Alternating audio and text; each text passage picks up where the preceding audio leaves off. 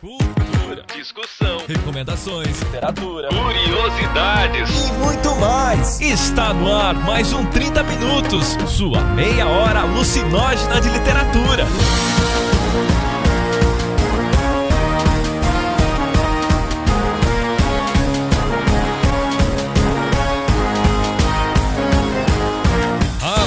Por ele, que acordou de sonhos intranquilos, metamorfoseado em um japonês, Vilton Reis. Toda a obra do truco ali né, nesse livro, ele flerta com a Olipo, né? Que é basicamente o um movimento lá dos escritores, que basicamente uma ideia de criar restrições para sua escrita, né? E ela, que está sempre certa, Cecília Garcia Marcon. Tipo, a gente falou nomes caralhudos aqui, né? Tipo, Socir, Derrida, Jacob, você fala, eita, mas você não precisa obrigatoriamente conhecer esses caras pra coisa dar certo, assim. Tipo, você manda ver e vai. Não, não é um pré-requisito, entende? E ele, nosso profeta misantropo, Jefferson Figueiredo. Esse é o tipo de livro que nem todo mundo vai gostar de ler por um motivo simples, que é o seguinte, tu tem que comprar uma ideia, que é a ideia do livro. Por isso é tão difícil fazer a maldita da sinopse, porque ele é um livro de narrativa sobre a narrativa.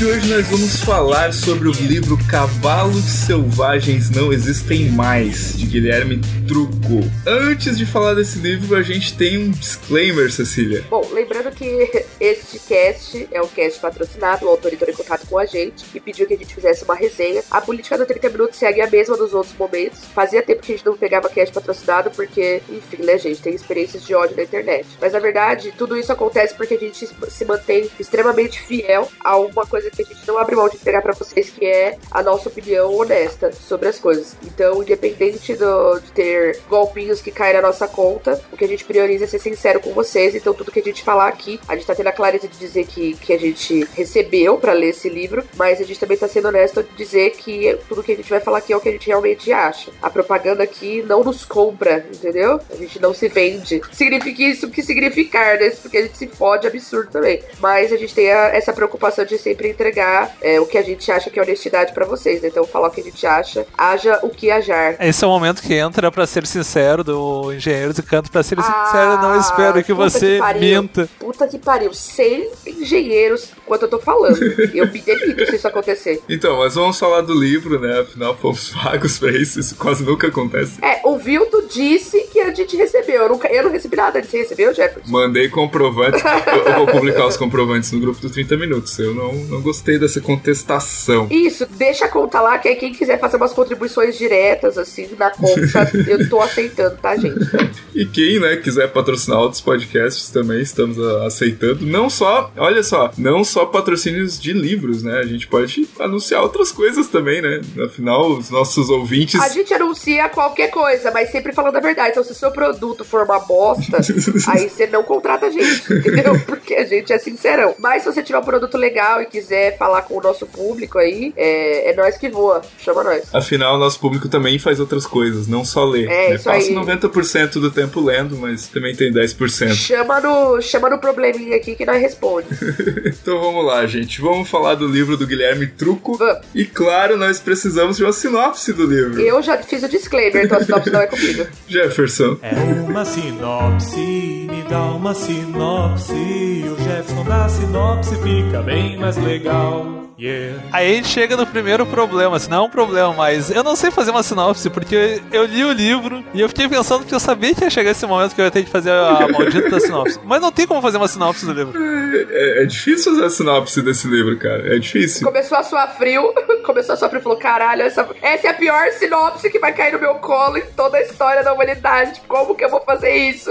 Não, é difícil. E não é porque é um livro ruim, mas é um livro assim que não é um livro de tu faz, opa, vou fazer uma sinopse aqui. Mas o melhor que eu posso contar pra explicar uma sinopse simples, a gente tem uma situação de algumas pessoas que estão num navio. Eu vou contar só o sinopse do começo, porque é o máximo que eu consigo fazer. E o livro é dividido por personagens, ou seja, cada capítulo tem é focado num personagem diferente. E nesses entremeios tem intermesos, assim, que são narrativas que não são narrativas, são informações sobre outras coisas, mas chega no fim da história. Quase que verbetes, né? Quase que verbetes enciclopédicos, poéticos ali dos, dos itens que são selecionados, né? É, mas no fim tem aquele. Não, esse, eu não seria um plot twist, porque eu não queria entrar nesse, nesse ponto agora do mérito, o que, que é aquilo exatamente. Mas é basicamente isso. E aí que tá, eu já queria. Agora acabou a sinopse, eu, vou falar uma coisa que eu acho. Agora acabou a sinopse. Ele decreta, né? Tipo, agora acabou a sinopse. Chega É, sinopse. que é uma coisa importante falar do livro, que é o seguinte, eu gostei muito do livro, mas aí tem um ponto bem importante que depois vocês aí a gente pode discutir à vontade, que é o seguinte, esse é o tipo de livro que nem todo mundo vai gostar de ler por um motivo simples, que é o seguinte, tu tem que comprar uma ideia, que é a ideia do livro. A ideia, por isso é tão difícil fazer a maldita da sinopse, porque ele não é um livro de história no sentido convencional, ele é um livro de narrativa sobre a narrativa, ou de alegoria sobre a alegoria, o que deixa a coisa. Tu tem que ter, tu tem que ser um determinado tipo de leitor que goste disso, entendeu? E o que não é ruim se tu não gostar mais. Por exemplo, se tu vai esperando uma aventura, te ferrou. Posso ajudar, então, tipo, a pensar assim, ah, se eu gosto de tal coisa, eu vou gostar desse livro. Eu acho que eu acho que isso poderia ser um recurso interessante, assim. Ah, eu acho que se o cara gosta de Borges, gosta de Ítalo Calvino, ele provavelmente vai gostar desse livro. Não, com certeza. Não, eu acho que é por aí mesmo. Mas eu acho que tem uma coisa interessante, assim, talvez esse livro tenha um ponto em comum também com, a- com algumas dessas obras que você, desses autores que você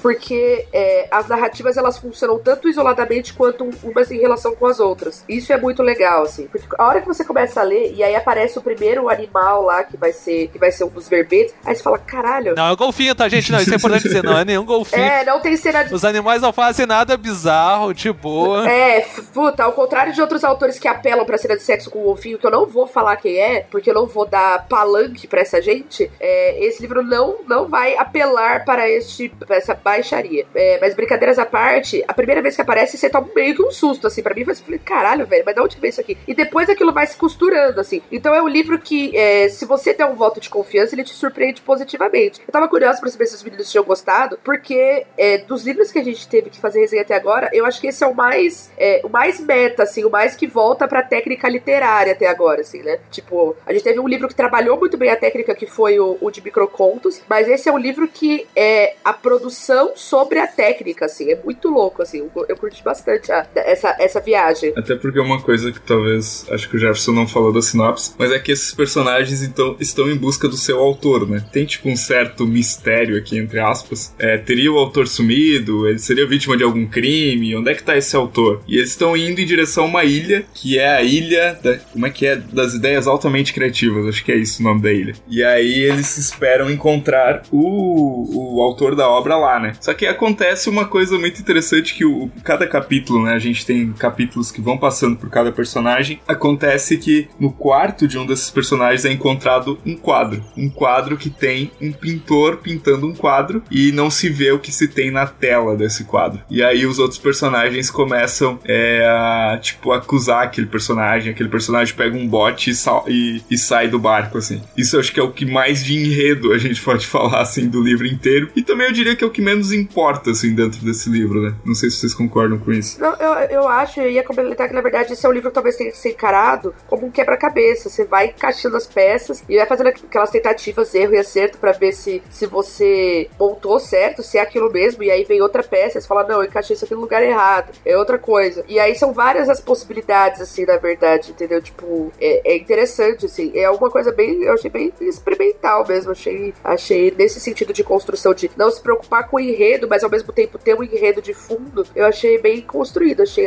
achei, achei bem trabalhado, sabe? Tá, agora eu vou fazer o breve momento de pessoa que estuda teoria da literatura e tentar explicar uma coisa que eu pensei lendo o livro, que é o seguinte. Eu colocaria isso de uma forma bem simples, que isso é uma narrativa de como fazer narrativas, porque ele brinca o tempo todo. E aí que tá, entendeu? A, a ideia de tu construir a narrativa, so- a linguagem sobre a linguagem. Ou tu, quando viu, tu falou ali do Calvino, eu me esqueci o nome do livro do Calvino agora, mas tem um que ele usa as cartas de tarô pra fazer isso, que me lembrou muito. E eu esqueci a porra do nome do livro agora e. Enfim, não vou olhar no celular. Eu vou lembrar até o fim da explicação, mas aí tá. É linguagem jogando com a própria linguagem. E a narrativa que tu segue, na verdade, é a narrativa que vai se criando conforme tu vai encontrando situações. Porque ele dá essa situação que o Wilton deu, que é basicamente o cara fugindo, uh, e a busca do autor, só que tu não entende muito bem o que tá acontecendo, mas ao mesmo tempo, e eu acho que é aí a grande sacada do livro, é que ele vai construindo a narrativa em cima de um signo. E não é o signo ou James antes que vocês comecem a Rita. É o signo no sentido que eu e a Cecília trabalhamos assim no, no curso de letras, assim, e eu acho que mais não pensando no, no Socir, mas pensando mais na ideia do Derrida de, da estrutura que constrói a própria estrutura. O Boris fazia muito isso também, mas é, é uma coisa meio doida. Eu acho, por exemplo, pra quem gosta de trabalhar com teoria literária e principalmente com linguagem, é muito legal, porque ele usa os mecanismos da linguagem a favor e contra dela mesmo. Por exemplo, a busca do autor,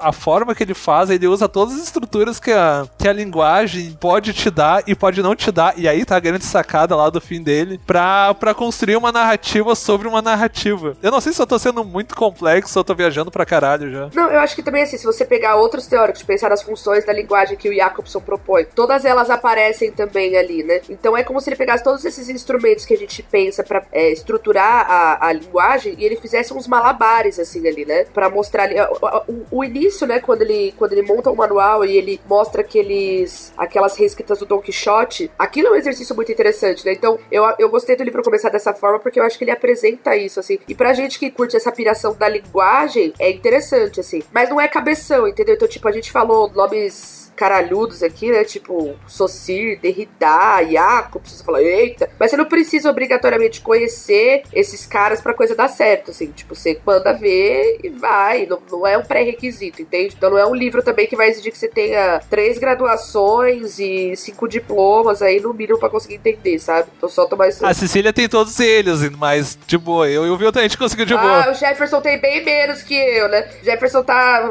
Ah, vai cagar, Jefferson. Tá de charminho aqui. Não, e e uma, uma coisa importante, né? É, vai estar tá o link ali do site do autor, do Guilherme Truco, porque ele, tipo, traz todos esses contextos e referências dele no site, né? O manifesto, a ideia da patáfora, né?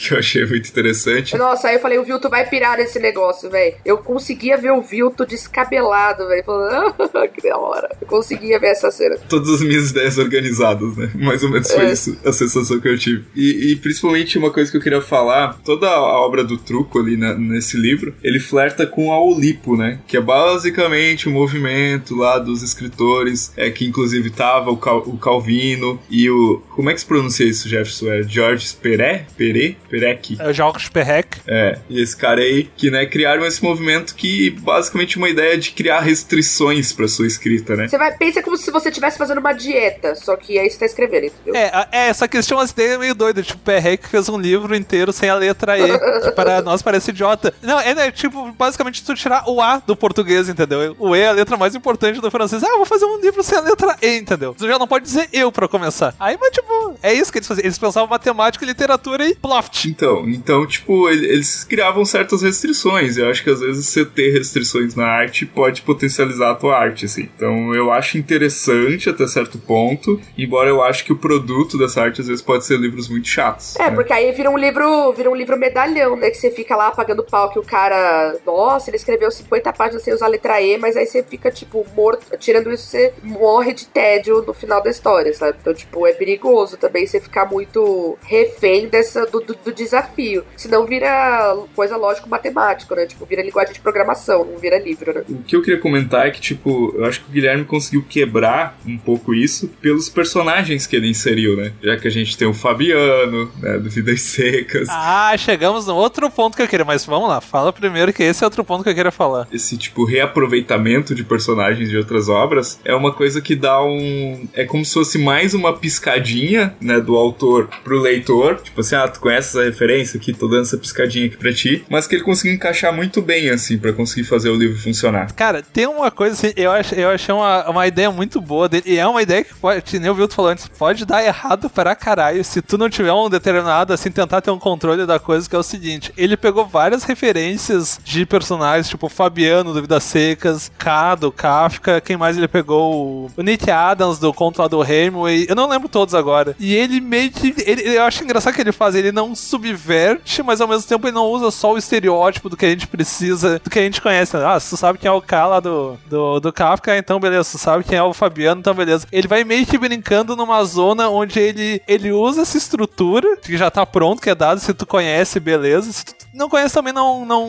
não tira nada, mas é que tá. A graça maior, eu acho que você consegue pegar essas referências, tipo, do Fabiano. A do Fabiano eu achei que foi a melhor de todas, inclusive. Que, tipo, ele não subverte só, mas ele subverte a determinado ponto. Ele mantém a estrutura, mas não mantém demais, porque senão é só uma repetição, uma cópia, um plágio, sei lá, uma paródia. E ele ainda consegue criar um espaço no meio onde ele consegue criar algo que não entrega tudo, mas entrega parte. E aí ele fica brincando nesse jogo das três coisas que vão se sobrepondo. Que isso, isso só acontece por uma coisa que a gente já tá quase a metade do cast a gente tem que falar, cara. O texto dele, texto, assim, tô pensando em texto, algo mais simples. É muito bom. E aí que ele vai brincando com essas coisas que a gente tá falando, que a gente vai falar. Ele tem um texto que é muito fluido e ele vai brincando com essa ideia de ideias sobre ideias, narrativa sobre a narrativa, e ele vai falando. E ele vai passando por nome de personagens que se tu conhece, beleza, adiciona alguma coisa. Mas por outro lado, se tu não sabe quem é o Fabiano, ou tu não sabe quem é o Nick Adams lá do Hemingway, beleza, vai indo, vai indo, vai indo. Aí tu tem a busca pelo autor.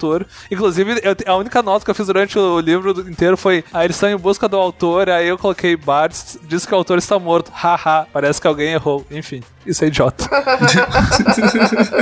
Esse foi o momento em que baixou o Vilto do Jefferson lendo, né? Tipo, ah... Tá, mas vocês concordam comigo com tudo que eu disse, pelo amor de Deus, não me deixa viajando sozinho. É, né? Já que estamos aqui, aqueles. É melhor não contrariar aqui, né? Não zoar o Jefferson, coitado. É, essa escolha, né, dele dos personagens. E ele escolheu personagens que pareciam que, que não tinham mínima harmonia, né? Tipo assim, ah, o Ícaro, personagem da mitologia grega. O Fabiano do Vidas Secas, né? O Nick Adams. Cara, é um personagem extremamente diferentes o K do Kafka, sabe? Parece que nunca ele conseguiria unir esses personagens. Então eu acho que essa, com certeza, é mais uma das virtudes, assim, do livro. Eu concordo, concordo. Eu achei é, é, divertido, assim, tipo, quando você pega, assim, e, e, você vê uma referência bem construída e que aí eu quero fazer um, um outro, outro elogio aqui, que não é pedante, entende? Não é uma referência que exclui, não é uma referência que é dada como pressuposto e faz o, o, leitor se sentir burro se ele não conhece, entende? Porque tem muita referência que é construída dessa forma, com base no nossa, mas vamos supor que você tem que ter conhecido isso para ler meu livro, né? Mas qual desses personagens, assim, que vocês mais gostaram? Porque para mim, cara, o quinto Anfossi, acho que não sei se é assim que se fala, mas foi o mais interessante, cara, porque, tipo, é o cara que ele é marceneiro e que ele gosta de ter cheiro de shampoo de criança, assim, tipo, é os, o contraste que ele criou, assim, sabe? achei muito,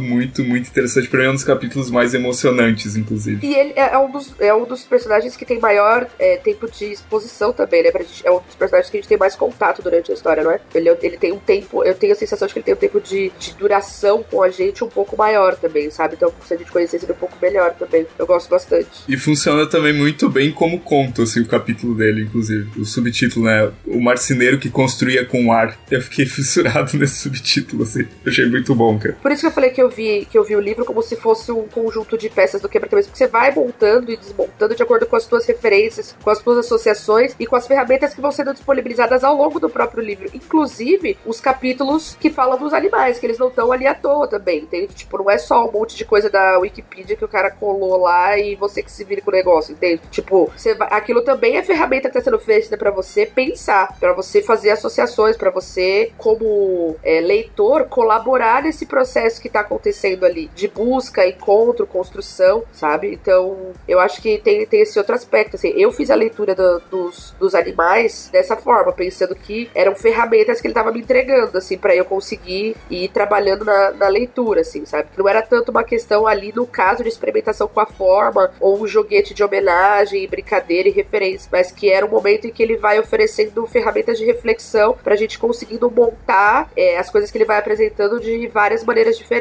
assim, sabe? Não sei como é que vocês viram em particular essa característica, porque ela é praticamente metade do livro, né? Tá, olha só, aqui eu vou fazer um disclaimer, então, Beber, põe um alarme de breve spoiler, então, porque se tu tá ouvindo até aqui, eu vou ter que explicar coisas lá do fim do livro que tira um pouco a graça, então. Vocês podem pular para 22 minutos que já vai ter fugido dos spoilers que o Jefferson vai dar. Tu ainda tá ouvindo, não pulou. Tem certeza que tu não vai pular pra onde o Beber mandou? É isso? Tá, tudo bem. Então tu tá aqui, beleza. Você vai obedecer o Beber mesmo. Olha, e vai obedecer o Jefferson. Vai ver as ideias. Chega lá no último personagem, a gente tem um fechamento, que é a explicação do, do livro, assim, que ele explica que na verdade o autor é o cara que foge. E a gente tem a história do quadro, e a história da criação, a história do Rembrandt, etc. E ele explica, inclusive, por que tem esses, eh, esses capítulos que ele, ele fez meio que como se fosse uma partitura. Ele dá toda a explicação, que tá muito aquém do que eu posso explicar agora. Mas é uma parte bem divertida porque ele vai narrando como ele narra. E ao mesmo tempo ele vai te contando uma história de como ele fez a história, porque ele criou a história. E aí chega ao ponto central, que é o seguinte. E é por isso que eu achei bem sacado a, a forma que ele estruturou. Porque ele tem personagens, mas ele não tinha o quê? Uma história. E aí que tá, a história dele é que ele não tinha uma história pros personagens dele. E ele começa simplesmente a fazer o quê? Ele cria um mistério do autor para criar uma história para juntar aqueles personagens e criar uma estrutura que ele já tinha passado. Ele tinha toda a teoria. E aí a gente chega também no ponto dos ah, desses intermédios, desses capítulos sobre os animais que de certa forma são seriam dentro dessa partitura seriam umas notas fracas ou tipo seriam um dó sustenido que é uma forma de tu ajudar outros personagens, né? Ou explicar, ou metamorfosear, ou. Enfim, é uma metáfora. E é muito engraçado como ele explica isso. E ele cria uma história em cima da história que ele tá contando, porque não tinha uma história pros personagens dele. E parece que eu tô doido pra caralho chapado, eu sei, mas é basicamente isso o grande plot do livro. E, e é legal pra caralho, porque ele faz isso como se fosse uma narrativa até certo ponto simples, entendeu? mas a sacada dele não é a narrativa só, é como ele constrói ela. É a jogar a narrativa sobre fazer narrativa e ficar fazendo esses joguinhos o tempo todo. E chegar no fim e ainda te explicar. Mas ele, na hora que te explica, parece que ele tá contando uma história dentro da história. Quase o Inception do Nolan. Não, e, e, ainda nessa parte, assim, da explicação, eu separei um trechinho aqui do livro, né? Que eu acho que eu achei muito interessante, assim, é meio quando a ficha cai, assim, bem entre aspas, né? Que, como a gente já falou, acho que toda a pegada do livro é a montagem em si muito mais importante do que o mistério, né? E aí, eles, assim,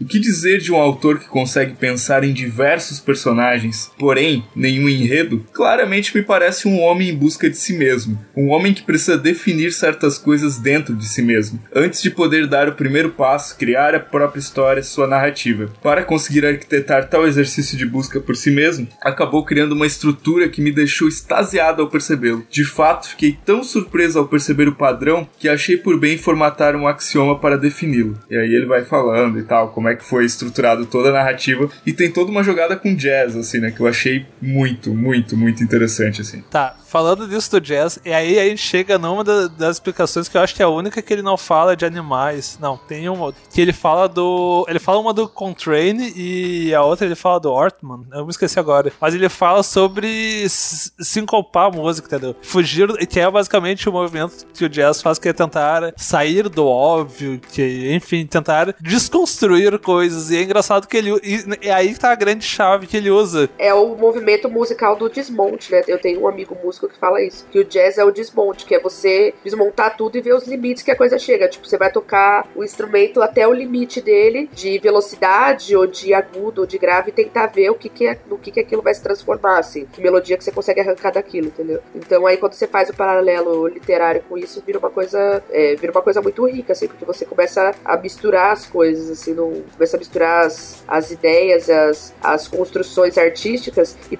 e, criar e criar pontos de tangência mesmo, assim. E aí a coisa vai enriquecendo, né? Vai encorpando mesmo. Não, e tem outra coisa aí, por exemplo, a gente pensa no capítulo dos lobos, eu me esqueci, é lobo amarelo, não lembro agora. Que aí ele fala, por exemplo, que eles vivem em grupos e como eles agem. Aí depois que tu termina de ler o livro, tu fica pensando, ah, por que ele colocou aquilo? Ah, ele, tu lembra da explicação dele. Qual é a explicação dele? Basicamente, ele vai, ele colocou um monte de personagens que não tinham uma história e ele tava buscando uma história, então eles agem em grupo, de certa fora. Aí tu vê que ele tá só meio que jogando contigo. Aí a gente volta de novo. Ele tá construindo algo, mostrando como ele construiu, mas ao mesmo tempo ele não tá te mostrando. E quando ele te mostra quando ele construiu, ele tá construindo outra coisa. Que é aí que tá, a coisa de jogar com a linguagem. Aí tem a brincadeira lá da patafísica que ele, que ele mostra lá no começo, que é o manifesto da patafísica. Aquilo é muito legal, né? E aquilo tem no site, tá? Então vai ficar o link pra quem quiser dar uma lida. que é o manifesto sobre o minimalismo patafísico, que tem a parte, por exemplo, que a Cici falou do, do Don Quixote reduzir as coisas ao, ao básico, ao essencial, ao mínimo. E também tem ao mesmo tempo que. Então, vocês querem explicar o que é patafísica? Eu acho que tem que ser o Vilto, minha opinião.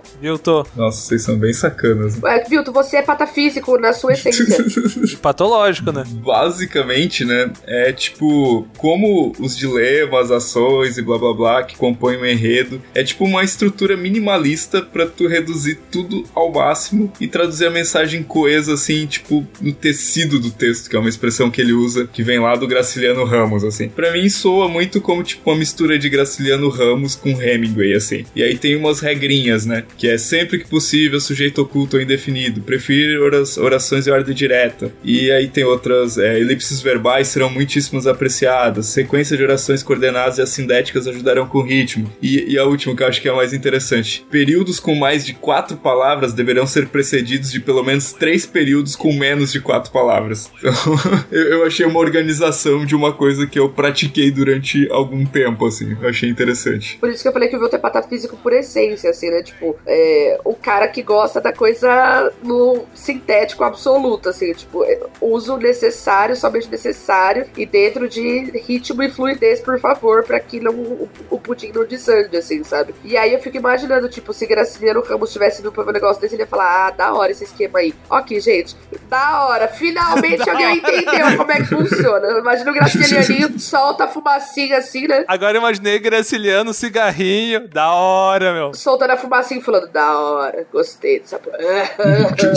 e o Hemingway, e o Hemingway tomando vários bons drinks, falando, é, então, isso aí funciona. Vou usar esses, esses negócios aí no próximo, nas minhas próximas revisões, né? Tipo, dá mais um morrito, né? Tipo. Não, não, e tem outra coisa, ele também usa a teoria do iceberg, né? Que ele fa e ele fala que é, é, é o Vilto que é bom de explicar os bagulhos assim do Remo. Explica o que é a teoria do iceberg, que é um bagulho bem simples. Ele puxa e joga pra explicar, né? Detalhe. Mas ok, a teoria do iceberg é aquela de que, tipo, o que é mais importante na história é basicamente igual a um iceberg. É só o que, é, tipo assim, o que é mais importante está abaixo, né? Da, da superfície. O que aparece na história é só aquela pontinha acima do iceberg que está acima da água. Basicamente é isso. Viu como o Vilton é bom professor? Gente, façam cursos, façam cursos na música. Olha esse coach literário, meu Deus. Ele vai ser pai, façam cursos da música. Nossa, tipo, melhorando os argumentos. Não, deu um exemplo. É tipo. É tipo o velho mar mesmo, assim. Não, não porque é o mar, né? Mas, tipo, é, a gente tem uma história ali que é muito simples na superfície e às vezes beira o banal, mas que, tipo, é- ela é cheia de simbolismos, significados, interpretações, é que tá no subterrâneo da história, né? Então eu acho que é mais ou menos por aí. Eu, eu tenho outro exemplo que eu acho melhor do que esse, que é o seguinte: é o conto do, é, é o do Um Dia para os pe-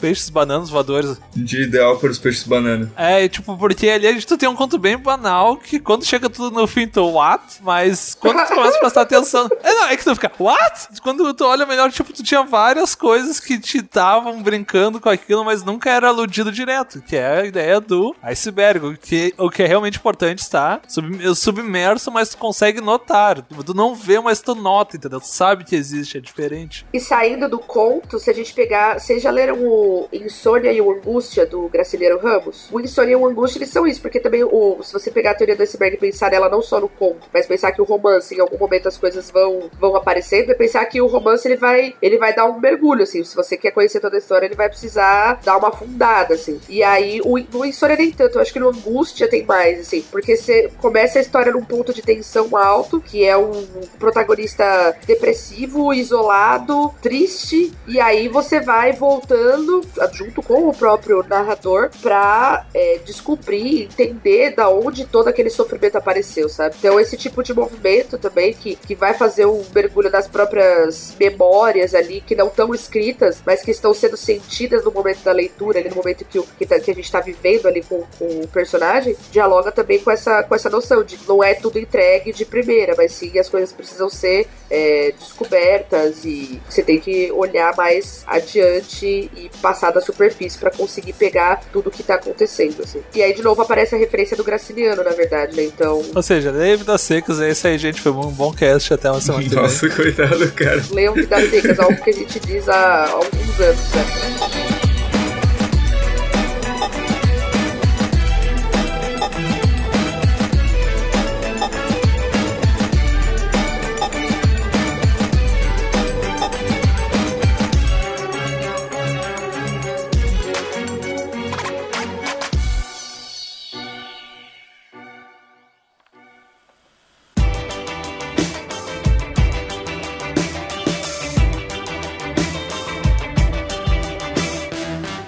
Gente, esse foi o cast aí sobre este livro que nós resolvemos falar hoje. Né? Resolvemos não, né? Fomos pagos pra falar hoje. É isso que eu ia falar, honestidade. É, a gente tava andando surfando pela internet, aí surgiu uma grana assim do nada e jogaram o livro e a gente pegou, né? É, pra complementar com os mistérios do livro, apareceu um dinheiro pra um podcast falar desse livro que não tem autor, não tem história, só tem personagens tentando descobrir o que tem que fazer da sua própria vida. Que é Cavalos Selvagens Não Existem Mais, do Guilherme Truco. Lembrando que o link vai estar no post pra quem quiser conhecer mais o trabalho do Guilherme e também adquirir o livro, né? Então, Não, pera aí, não, pera aí, um detalhe importante. Esse sobrenome é maravilhoso, cara. Truco, eu fico imaginando um cara sentado sábado de noite, duas da manhã, cerveja e cigarrinho, uns amiguinhos meio bêbado. Pô, esse, esse sobrenome é, é top. eu penso no bullying, cara. Eu já fico pensando que, assim, a adolescência desse cara, se ele não gostava de jogo de baralho, deve ter sido um inferno. Depois comenta com a gente, Guilherme, se você, se você sofreu na sua adolescência ou se foi uma adolescência e que você usou o sobrenome pra espalhar suas habilidades baralísticas.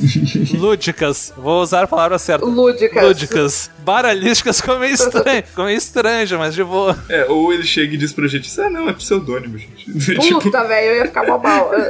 Tá, vamos lá, gente. Pra fechar esse cast, então, conclusões, últimas considerações, perguntas. Queria dizer que eu recomendo que vocês comprem, não só pra prestigiar o autor nacional, mas porque eu gostei bastante do livro. Achei divertido. Achei que é, me tirou de uma, de uma situação de é, zona de conforto de leitura que a gente vai entrando, de sempre ficar apegado nesses, nos enredos e nas descobertas de o que vai acontecer e tal. E ele me jogou pra outro lugar. Eu acho que a gente, como, como leitor e como escritor também, mas como leitor é gostoso passar por esse tipo de, de experiência. Acho que mesmo pra quem não curte essas loucuras de piração cabeçuda literária. Essas loucuras de inspiração. Gostei, eu gostei que é, o bagulho é doido mesmo. É, porque, você sabe, né? Você sabe que estudar letras é coisa de gente doida. Então, mesmo pra quem não curte, eu acho que vale a pena arriscar, sabe? Por, pra ver o que, que você vai sentir numa- entrando em contato com uma obra que é trabalhada na forma, na escrita, é, na forma e no texto, quero dizer, tipo, na escrita do texto, sabe? É, então, acho que é, que é interessante até